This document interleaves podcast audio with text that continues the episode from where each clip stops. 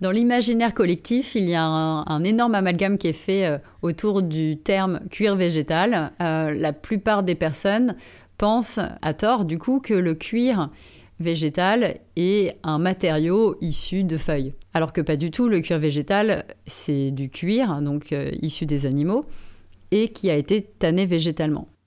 Donc comment on tanne végétalement C'est le même processus qu'un tannage au chrome, seulement on va tanner avec des agents euh, naturels comme euh, des feuilles, des écorces d'arbres, euh, des racines, etc.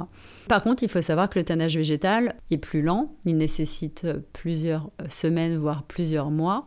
Et aussi, nous n'aurons pas un choix de couleurs indéfini comme on peut avoir avec le tannage au chrome. Par exemple, on ne peut pas faire de, fluo. On va plutôt avoir accès à des couleurs plus euh, passées ou des couleurs euh, plus naturelles, plus étouffées. Il faut aussi savoir que lorsque l'on tanne végétalement, les couleurs accrochent beaucoup moins sur la peau.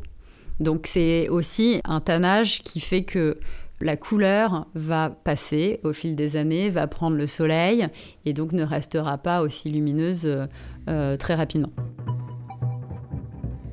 Le tannage végétal a une meilleure image que le tannage au chrome, puisque à l'époque où il n'y avait pas du tout de législation euh, par rapport à ça. Dans certains euh, pays euh, un peu lointains, ils utilisaient du chrome 6. Ou alors le chrome 3, qui est celui qui est autorisé aujourd'hui et qui est inoffensif, s'oxydait parce que si le tannage est mal fait, le cuir s'oxyde et se transforme donc en chrome 6. Et c'est à ce moment-là qu'on peut avoir des allergies cutanées, etc.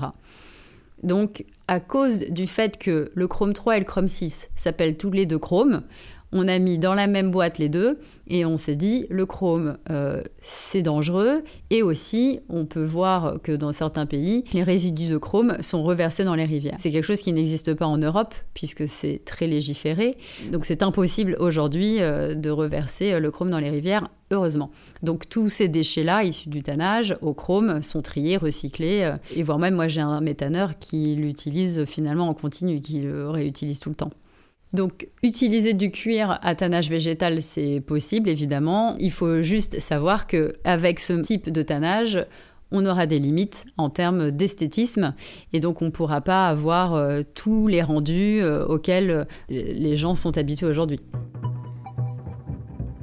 J'ai toujours voulu faire le pont entre tradition et innovation dans la tradition, j'ai envie de mettre euh, un peu cette, euh, technique euh, du, du, tannage et la technique du cuir. Et dans l'innovation, on a tout de suite envie de faire des choses complètement incroyables et, et très innovantes. Et petit à petit, je me suis rendu compte que en fait, l'artisanat était autre chose de très important.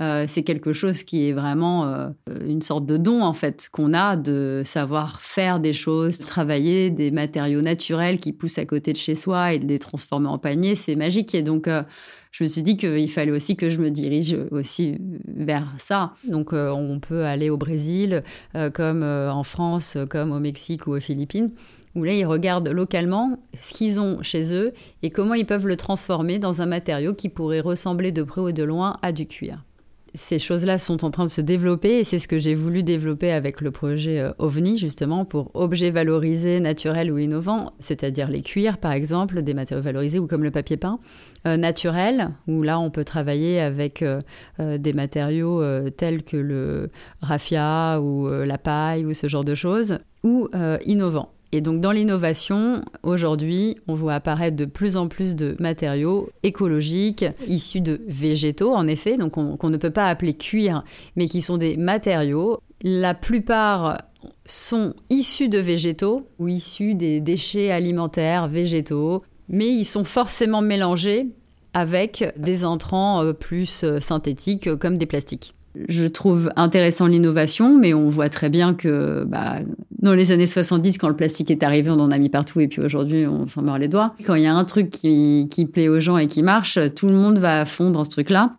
Et donc, à un moment donné, bah, ça crée évidemment des gros dérèglements euh, de, de notre écosystème. Donc la solution, il n'y a, y a, pas de, il a pas de, il a pas la solution. C'est vraiment ça euh, pourquoi j'ai envie de me battre aussi euh, et j'espère que je vais pas me battre longtemps. Je pense que ça va, que les gens vont se rendre compte très rapidement parce qu'en fait euh, l'être humain a tendance à à attendre une vérité tout le temps la vérité de telle personne euh, et, la, solution. Il n'y a pas de solution. La seule solution, c'est juste de faire attention à ce qu'on achète, de faire attention à pas les jeter n'importe où et n'importe comment et pas au bout d'une saison, de pas penser que euh, la mode est un produit alimentaire, de pas penser que sa paire de chaussures euh, qu'on a achetée en septembre, elle sera périmée parce que démodée en avril et surtout savoir ce qu'on achète. Je pense que la, base de ce changement de mentalité, va passer par demander aux gens ce qu'on achète. Et après, chacun fait son choix. C'est pour ça que j'ai souvent, chez Pichard, c'est comme au restaurant, tu choisis un plat sans viande ou un plat avec viande. Par contre, euh, tu sauras en toute euh, connaissance de cause qu'est-ce que tu achètes. Et après, ça, c'est toi qui regardes en face de tes convictions, en gros. Aujourd'hui, il y a beaucoup d'innovations qui sont faites, fort heureusement. Et donc, c'est vraiment là-dessus que j'ai envie de travailler pour les tester. L'objectif, c'est de leur montrer à quoi ça ressemble des sacs qui sont faits avec des matériaux naturels ou innovants ou revalorisés et que on peut pas tout faire en fait. Si on veut un sac jaune fluo magnifique et qui soit propre et hyper écologique, ce n'est pas possible. Et la chose la plus importante, c'est de partager en toute transparence la façon dont tous ces matériaux sont fabriqués et de quoi ils sont composés pour, euh, que tout le monde y voit beaucoup plus clair dans ce monde qui change.